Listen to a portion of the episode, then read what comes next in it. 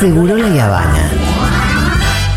La mayonesa, bien generosa, en tu sándwich.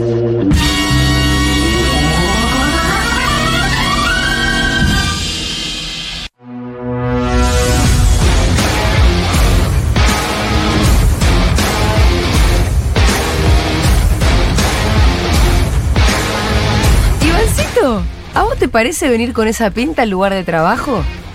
Eh, Bueno, creo que a tus otras reuniones que vas con esa gente que no pueden ni revelar quiénes son, vos llegues con esa pinta y yo voy a pedir que te tome la cámara. Uy, uy, uy. ¿Que se pare o no? Sí, claro. Esto es, esto es lo que eh, comúnmente, Sí. comúnmente, en la jerga, Mm. se le llama una operación. No, porque ¿Por qué? estás exagerando. ¿Por qué? Porque es importante aclarar esto. Porque yo avisé Sí. con tiempo Sí. que esto iba a ocurrir. ¿Qué? ¿Que ibas a llegar eh, semidesnudo? Que iba a llegar Malvestiti como. ¿A quién le avisaste? ¿No te avisé? No. El domingo Ganauca. Me dijiste, vengo yo, eh, este martes me tengo que ir antes, así que voy a llegar antes, así porque me tengo que ir antes. Dije, bueno. Llega O le antes digo porque siempre, te tenés que ir ¿qué antes. querés que le diga? Iván? Bueno, Me la comí digo, ah, enterita. ¿no? No, no, epa, epa. ¿querés que, pase, que pasemos el audio? No, no, no, no, me- no me acuerdo, no te lo dije, perfecto, listo. No, no, no, no, No, no, prefiero no, los levante audios. los audios, Iván, porque No eso me- sí es una operación. No me gusta escucharme Confesión de los parte audios. relevo de cuera. no, No te me da un miedo de a ver si dijiste alguna otra Sustos. cosa. No, Me encanta la excusa de no me gusta escucharme, como si no hiciera radio y tele. Es que no me escucho, nunca me Sí, escucho. no, yo, no me fui, no, no fui a noticiada de esto. Igualmente la gente seguramente está yéndose a YouTube como para verlo. Claro. Y tenemos la mala noticia de que hoy no lo estamos transmitiendo en vivo. Así que lo, pueden ir a ver a la noche. ¿El motivo de la vestimenta? ¿Se puede saber? No. Vení a jugar al fútbol. ¿No jugar al fútbol o No, hacer deporte? Hacer yo tengo, eh, ¿cuento la verdad o quieren No, hago un no. chiste? O, sea, o la verdad acá no, no, no. No sé, no sé. No me preguntes. Pero Sofi, si vos sos un sabrás. periodista, todo el pi- mundo piensa que vos decís la verdad de las cosas. Todo el tiempo. Eh, hasta cuando no debería. El, yo tengo un problema en la espalda. Ajá. Llama escoliosis. Sí, todo el mundo tiene escoliosis. Claro, yo tengo escoliosis nivel ninja, así es Ah, el término ¿sí? clínico. Que está Eh, y eh, tengo que entrenar tres, mínimo tres veces por semana, Sí, porque... para Sí, acomodar la espaldita. Exactamente. Y eh, porque si no, for- estoy, estoy contando esto, Sí, esto es real por si alguien tiene escoliosis. A mí me llegó la solución de grande. Bueno, si, eh, primero, no Sí. tengan escoliosis, si pueden, pero como es genético y no lo pueden decidir. la escoliosis eh, es una como la, la columna medio torcida, ¿no? la- una cu- curvatura Sí. de la columna vertebral. Bueno, lo que dije. Exactamente. Sí, sí. Dors, o sea, eh, bueno, sí, obviamente. Yo la, la tengo así. Sí. Eh, y Es una rotonda. No, no, es, está muy mal esa columna. Es la rotonda de San Justo. ¿eh? Está realmente mal. Y eh, estuve. Yo tengo 33, estuve 30 años. Sin saber. En, en realidad no 30, ¿no? A mí me empezó a doler muy feo a los 14. Tuve 16 años sin que nadie la pegue. Hasta que fui a un médico que me dijo, Sí. escúchame, yo te puedo hacer quiropraxis, te puedo hacer esto, te puedo hacer lo otro, te puedo lo más allá, pero te va a doler, te va a seguir doliendo. Sí. ¿Qué cortar? ¿Querés que no te duela más? ¿Qué le Sí. vas a decir? Que sí. Por supuesto. obvio, amigo. Dame esa pastilla ya. Exactamente. Me dice, bueno, deja de comer harina y azúcar. ¿Qué? Eso fue lo mismo, le ¿Qué tiene que ver? Perfecto, viene con un loco, no hay problema, hace como que no pasó nada. Sí. Vos decirle sí y andate despacito porque te va a matar. Directo a una panadería. Y eh, le dije, escúchame, Sí. le digo, yo soy muy resultadista. ¿Vos me podés explicar el racional detrás de esto? Sí. Y me dijo, sí, no tengo ningún problema. Me dice, tenés que dejar de comer harina y azúcar y ponerte a entrenar. Mm. ¿Por qué? Porque si vos, de- me dice, si vos dejas de comer harina y azúcar, Sí. eh, se te deja de inflamar la- toda la parte abdominal. Claro. Y como vos tenés una protusión entre la cuarta y la quinta vértebra, Ajá. que es acá atrás, abajo, digamos, Presiona. que presiona, Presiona. vos lo que tenés que hacer es fortalecer las abdominales y los músculos de arriba de la Claro. espalda. Y a partir de eso le dije, bueno, dame un profe. Me dio un profe Sí. que lo tenía ahí en el te- bolsillo. Claro, por eso el six-pack. Eh, exactamente. Y eh, estoy entrenando hace tres años con ese señor, Ah, entreno mira. lunes, miércoles y viernes, y eh, me dejó doler la espalda. Entonces para mí es Claro. como fundamental, o sea, me dolía mucho la espalda. Sí. Y me dejó doler la espalda. No sabes cuánto te gusta que no te duela la espalda. Tanto hasta- que entrenás. Hasta que te duele la espalda. Ah, Eh, y bueno, entreno hace tres años eh, todos los lunes, miércoles viernes. feísimo el dolor de espalda. Yo Te no- felicito. Por otro motivo, pero. Pero hoy es martes. Claro, Claro, esa- pero ayer no, pero ayer no hizo- pude entrenar. Hizo toda la explicación y al final no tiene Era, sentido. eh, claro, Claro, sí, la pregunta que venía, ¿y por qué este es el primer martes que diga? Y Porque por eso- lunes. Porque ayer no pude entrenar, Está entonces bien, bueno. perfecto, Iván. Hay, eh, vamos a las noticias, por sí, no hay nada, la verdad. No, No, hay. ¿Me agenda, no hay un hay nada. El newsletter Eh, está bueno igual. eh, a mí me parece que es un día o donde hay mucha efervescencia. Efervescencia, no sé si es la palabra que sí, tiene no, no. eh, una connotación positiva. Sí. Eh, hay, me parece que mucho bardo. Me interesa el que hablemos un poco del conflicto con los neumáticos, Sí, eh, que hablemos de la CGT. sí. Si te interesa, también me parece que se puede hablar un poco de lo que está pasando en las escuelas de la Ciudad de Buenos Aires. Si querés lo hablamos, pero Si querés lo como hablamos. ciudadano te puedo hablar. Tipo, No, porque no te- contame y opino. Sí, bueno, es lo que hacemos nosotros. Ah, ok, ok. No, no, Vos porque tenés en que tener ahí tu información propia sobre todas las cosas. hice la mención hoy Sí. porque me parecía algo como bastante como corriente lo que está pasando en Mariano Costa respecto a la toma. Es decir, vamos a denunciar penalmente y civilmente a los padres. es realmente como, muy increíble. Che, no. ¿Qué encuadramento legal tendría Eh, eso, no? Porque no tienen no, encuadramiento. no, no. raro. Eh, No, pero tiene un encuadramiento donde ya se fueron a la recontragarcha. Ese tenía que No, ser encuadramiento. pero, pero ilustra muy bien la diferente, el diferente abordaje de las mismas problemáticas. Claro. O sea, hace cuatro años nos imaginamos es- esa reacción. No, Y ahora es siempre corrido a la derecha, no importa lo que sea. pero mucho. Miren, eh, estoy muy impresionada porque está el tema de la denuncia penal a las familias que estén autorizando e ingresando con sus hijos a las escuelas. Y les quiero leer esto. La ministra Acuña añadió que... eh, no, para. Quería leer lo de las demandas civiles también. Bueno, la cuestión es que también quiere hacer una demanda civil a esos mismos dos padres y madres y cobrarles los días que le tengan que pagar a los docentes. ¿Se entendió? Sí, ridículo. O sea, como los docentes no están yendo, la escuela les tiene que pagar igual, pero lo que quiere es sacar esa plata de la demanda civil a los padres. No, porque aparte de acá en Noruega la gente le sobra plata. Eh, una cosa insólita. Realmente muy, muy corrido, muy corrido, muy corrido, muy corrido. Bueno, pero entremos un poco también en el conflicto sindical, porque eh, dentro de un ratito vamos a estar en comunicación con eh, chicos y chicas que están en colegios en, de estado de O sea, alerta y alguna movilización. toma se levantó y creo que la de La de Costa la se costa levantó. se hoy. levantó hoy, pero bueno, hay un montón de otros, de otros colegios que aún bajo amenaza de que metan en cara a sus propios papis, Sí. siguen ahí en las tomas y Sí, siguen lo en la loco lucha. que el gobierno no acusa recibo de ninguno de los planteos de los docentes, no hace referencia a ninguno de los planteos de los alumnos, quiero decir. No, nada, nada, nada, O sea, cero. La contestación del gobierno de la ciudad es judicializar a los padres. Sí, Quiero decir, cárcel. es una movida Ni kirchnerismo. y siquiera, de- ni siquiera salen a, a rebatir los argumentos de los, de los alumnos, porque ni siquiera han salido a decir, che, no, la vianda está bien, o esto que dicen no es así. Solamente la respuesta fue judicialización de los padres. Son Iván. todas agendas, digamos, ¿no? Es, es lo mismo que. Viste, Ah, hubo alguna vez que. Voy a hacer algo que es inaceptable, creo no lo hace ni, ni eh, Roberto Lavagna hizo esto. que A es- ver. eh, me voy a citar a mí mismo. Bueno, Pero. eh, Una vez Como dijo el gran pensador Jabrowski. La verdad que una vez yo dije algo muy inteligente. eh, ¿Ah, no. eh, pero en, al- en algún momento se había dado una discusión sobre Venezuela y recuerdo haber planteado algo que era. En Argentina, cada vez que alguien discute sobre Venezuela, en realidad está hablando de Cristina. Acá, cada cosa que estamos hablando sobre la agenda de hoy, en realidad estamos hablando de las elecciones del año que viene. Claro. No importa de qué estemos hablando. Todo tiene un, un ojo y un pie puesto ahí. Entonces, si ¿Cree Rodríguez Larreta o cree, eh, no sé si depende del desarrollo de la comunidad, no, debe ser toda educación, cree Acuña, Acuña por ahí sí lo cree, digamos, eh, que eso eh, es la... Todo electoral, todo pensando... Las respuestas son electorales. Son todas respuestas de, de corte electoral y no... ¿Por qué? Porque además cada uno le termina hablando a sus propios rígidos. Sí. ¿Cuál es el problema, el riesgo de esto igual?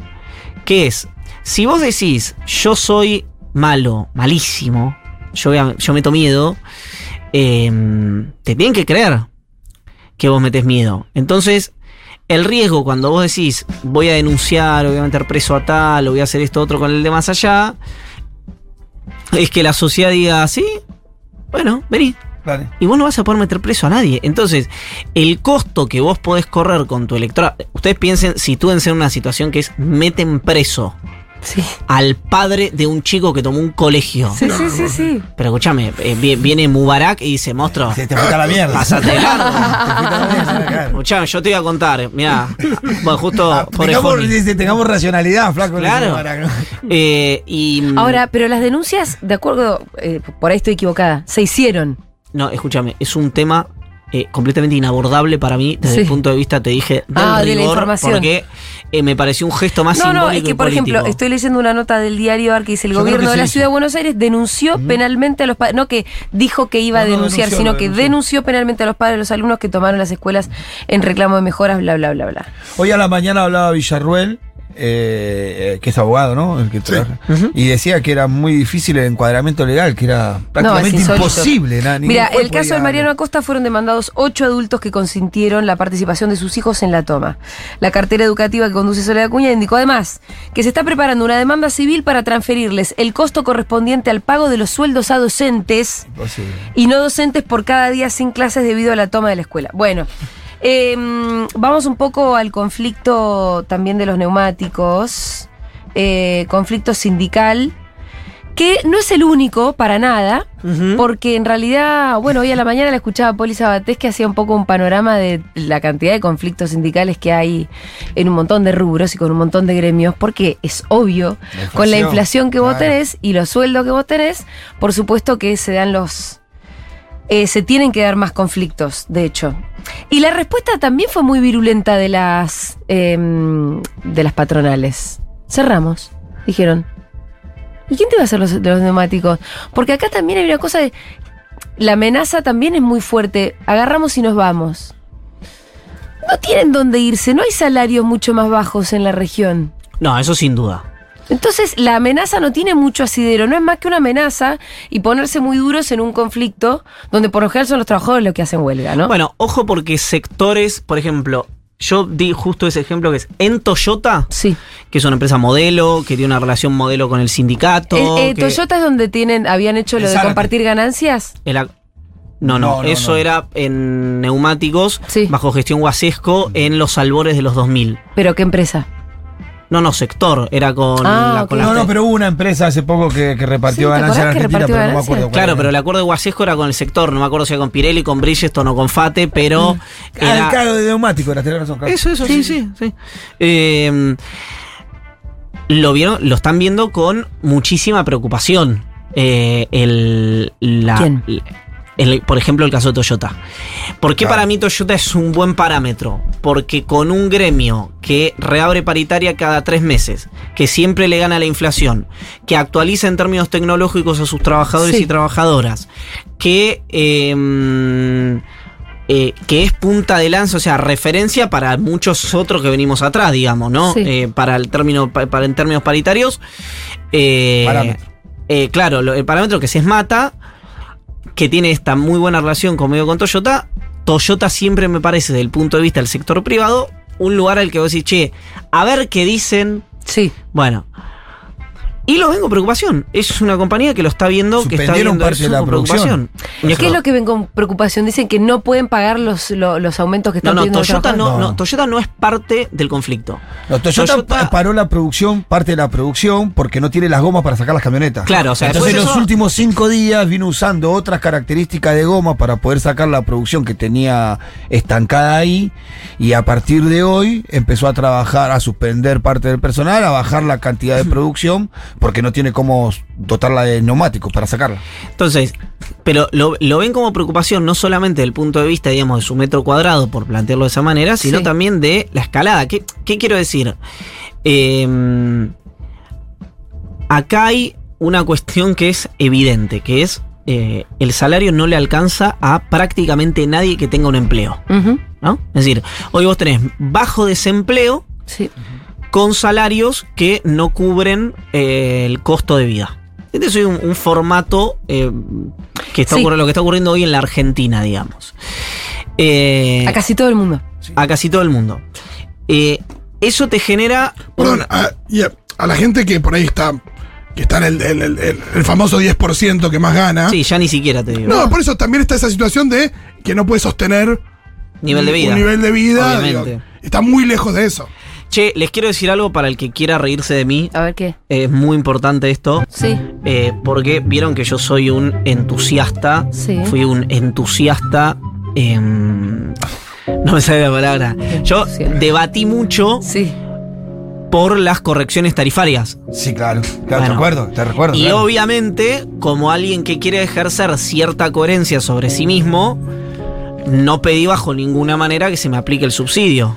Eh, ¿por No, porque no, donde es No, como los pero yankees. No tiene que ver con tu posición Pero ante eso, sino pero, con pero tu tiene que ver con situación tus económica. ingresos. Vos No, es que habrás quiero dicho, decir, yo ni puedo vi- pagar. Ni vi, eh, ni, ni- ni me fijé si me correspondía o no me Yo correspondía. creo que te correspondía. Y si No, no te corre- correspondía. Bueno, pero ¿Por qué si no? puedo avanzar y. Yo me vamos imagino que lo los ingresos de, de- de Ah, Iván le permitían, estaban por encima del. Ah, no sé. no Pero no no, sé, no sé. me acuerdo el topeo, ni lo averigüé porque dije, escúchame, Sí. yo estoy hace un año y medio diciendo, eh, no pueden estar Sí. las clases populares subsidiando a los que podemos pagar la factura. Total. Vengo a dar esa discusión. Bueno, me vino la Sí. primera factura. Ay, ¿Qué ¿cómo te vino? ¿Cómo te no. duele? ¿Cómo te Ahora te querés morir. ¿Cómo te duele el 9 de diciembre? Ya no te no? Pero esperen, de, de No de a sabía uno. que ya llegaban las facturas. Pensé que lo aplicaron mal por eso. Puede ser de, de- de a uno, cada uno de las chicanas las voy a absorber de a uno.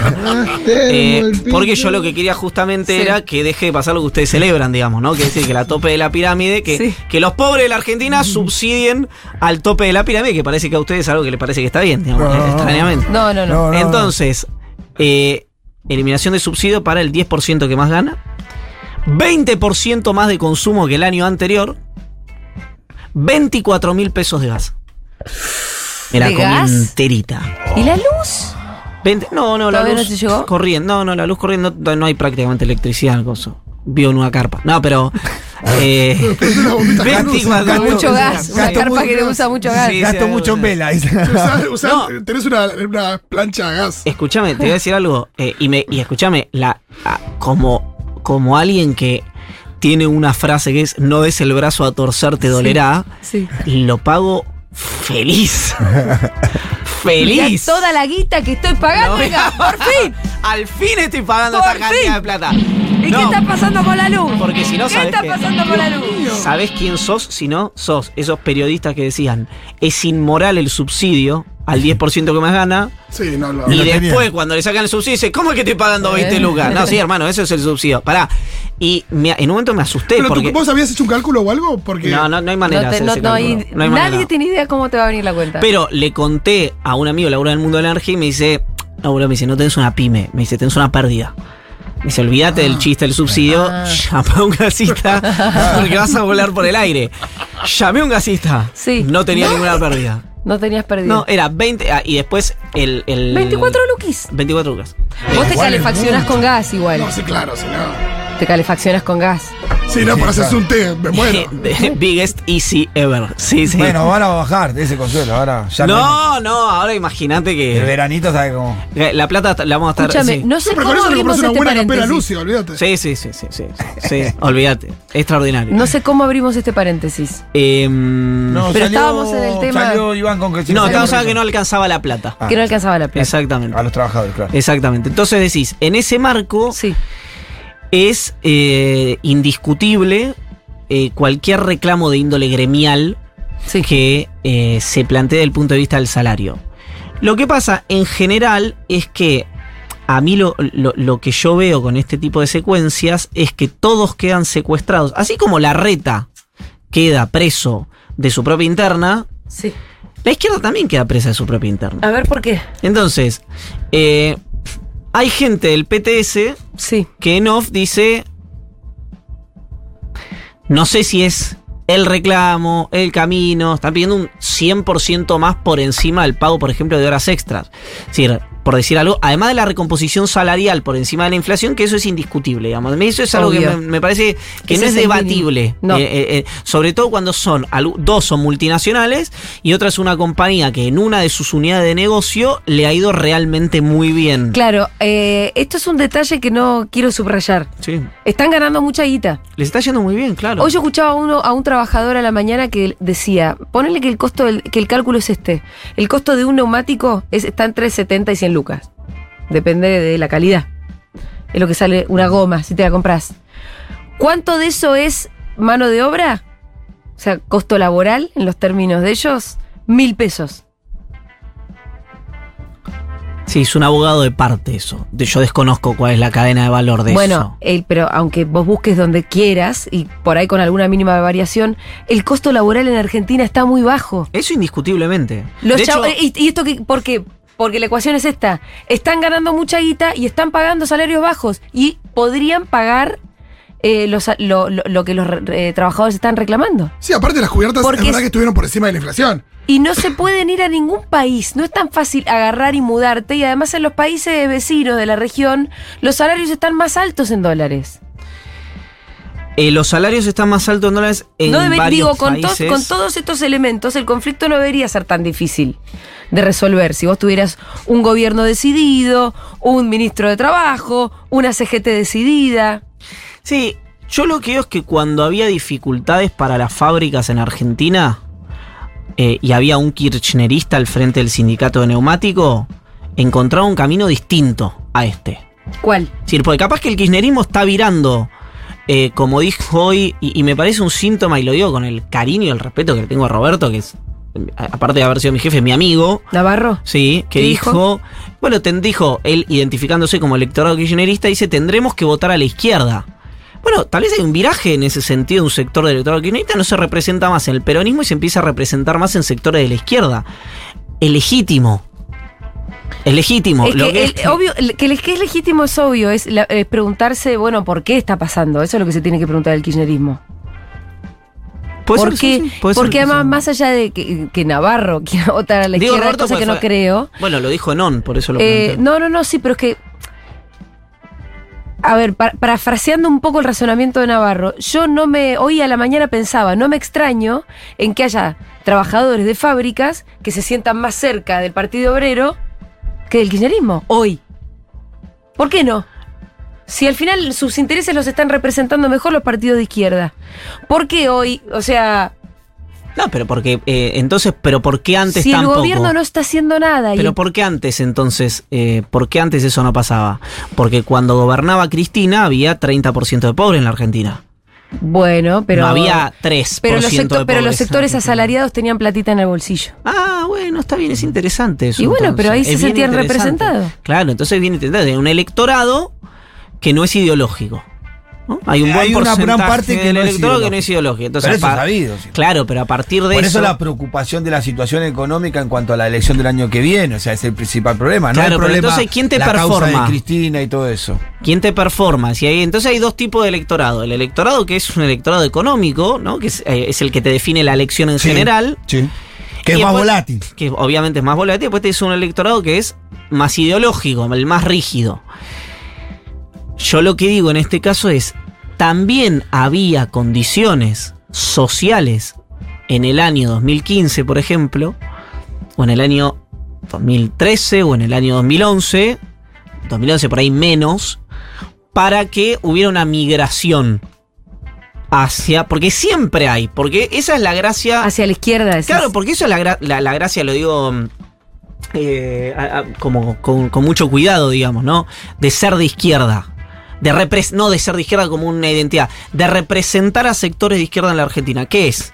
Bueno, que eh, lo dijo Cristina en 2011 esto, nos corren por derecha, nos corren por izquierda, que somos peronistas, dijo Cristina. Bueno, siempre va a haber algo que no se hace porque es el sistema económico en el que vivimos, es el capitalismo. Es decir, nunca va a haber un momento en el que vos decís, está- nunca va a haber el momento en que la izquierda diga, está todo bien, no falta nada, porque nunca va a pasar eso en un sistema económico como este. No. Bueno, en ese marco es que digo, ¿había pobreza en el año 2015? Había pobreza. Había- ¿Qué no hay hoy? Es una pregunta, ¿eh?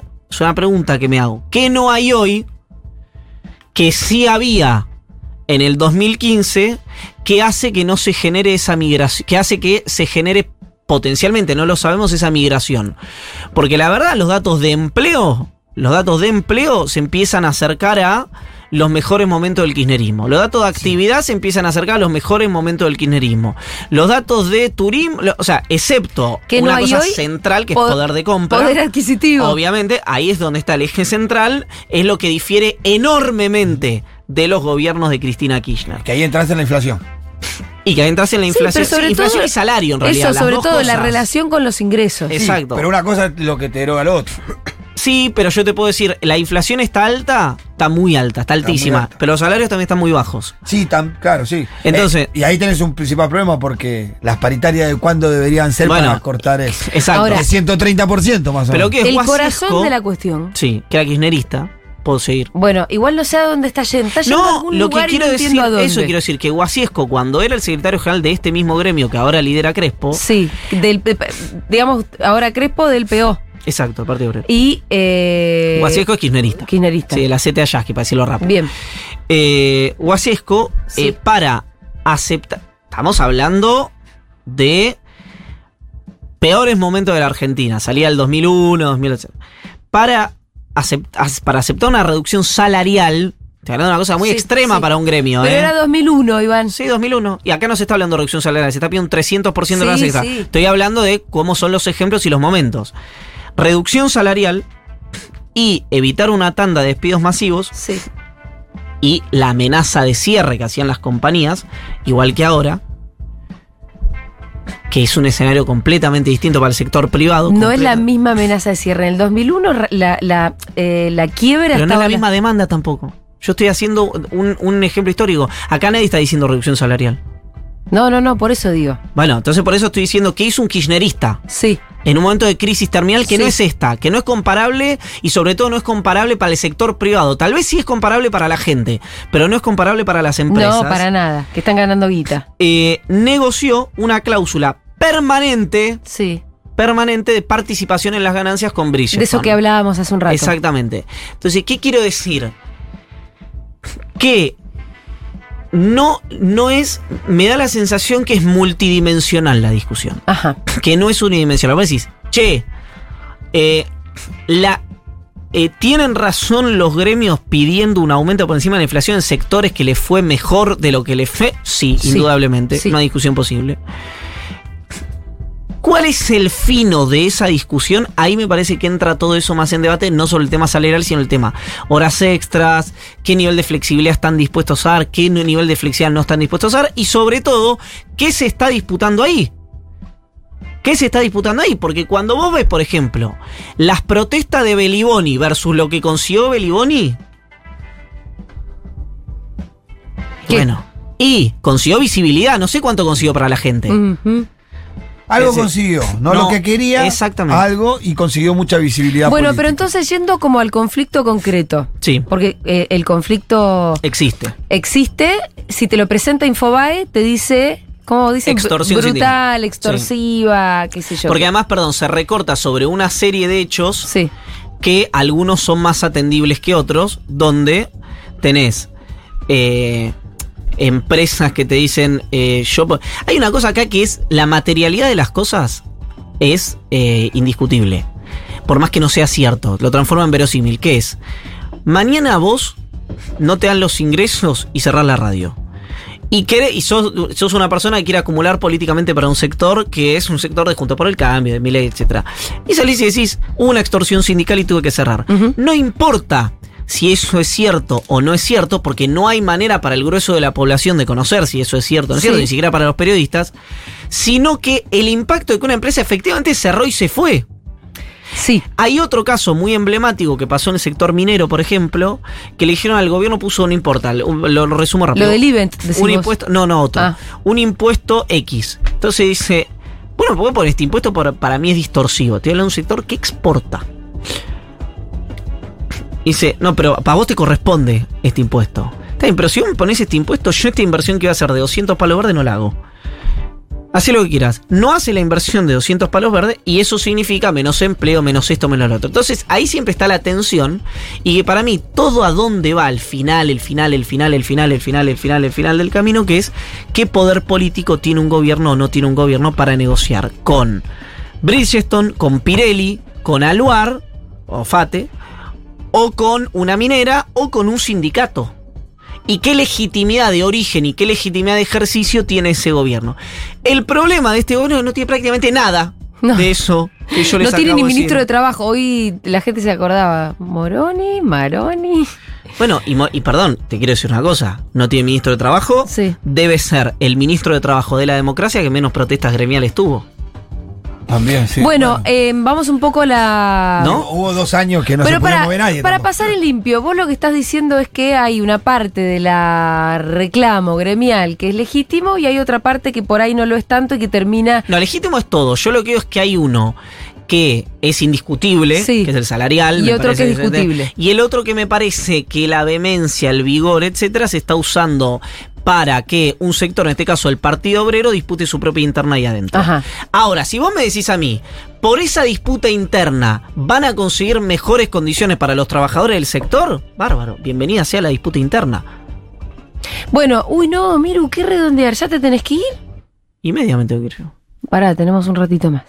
Eh, Massa, estoy tratando de que usemos bien el. Chernyshkovsky, Eh, la justicia. Para Alberto, La oposición, al- el- para la, reapareció Alberto, la ruptura de la CGT. La ruptura de la CGT, para- Sí. a- así lo unimos un poco con lo que venimos hablando. Sí, ahí lo que pasó concretamente todavía, a, a mí lo que me dice es que no está materializada la ruptura, pero que, eh, digamos, los gordos de la CGT le ofrecieron al presidente, le dijeron, che, juntémonos para dar una señal de que, para decirlo rápido, ¿no? De que estás activo. Eh, hicieron la reunión, nadie invitó a Pablo Moyano, a nadie le pareció raro que no inviten a Pablo Moyano y Pablo Moyano dijo, Se van a cagar. Exacto. o sea, obviamente esto tiene un, un- un- una, una precuel, un, un origen, Sí.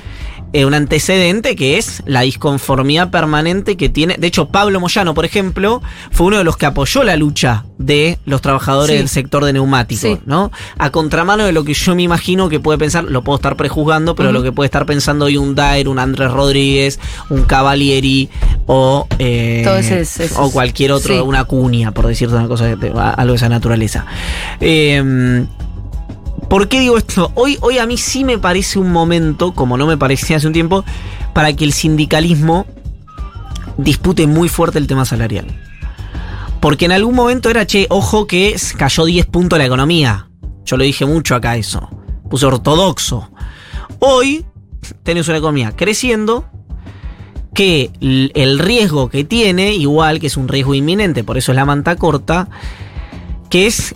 se- le, lo pregunto acá, si ustedes tuvieran que elegir, tuvieran que elegir las opciones, como dijo, no, no puedo decir porque fue una grosería muy fuerte, pero lo dijo Samid en un momento. No, no puedo, no puedo. Cae no puedo. mucho no, no puedo, no puedo. Si tuvieran que elegir, como dijo Prat Guy en un momento, dónde aprieta el zapato, Mm. que hoy es la situación en la que estás, que es alta inflación, es decir, perder eh, algo de poder de compra, o baja inflación, ganándole un poco al poder de compra, pero con caída del nivel de actividad, es decir, probablemente con algo de caída de empleo.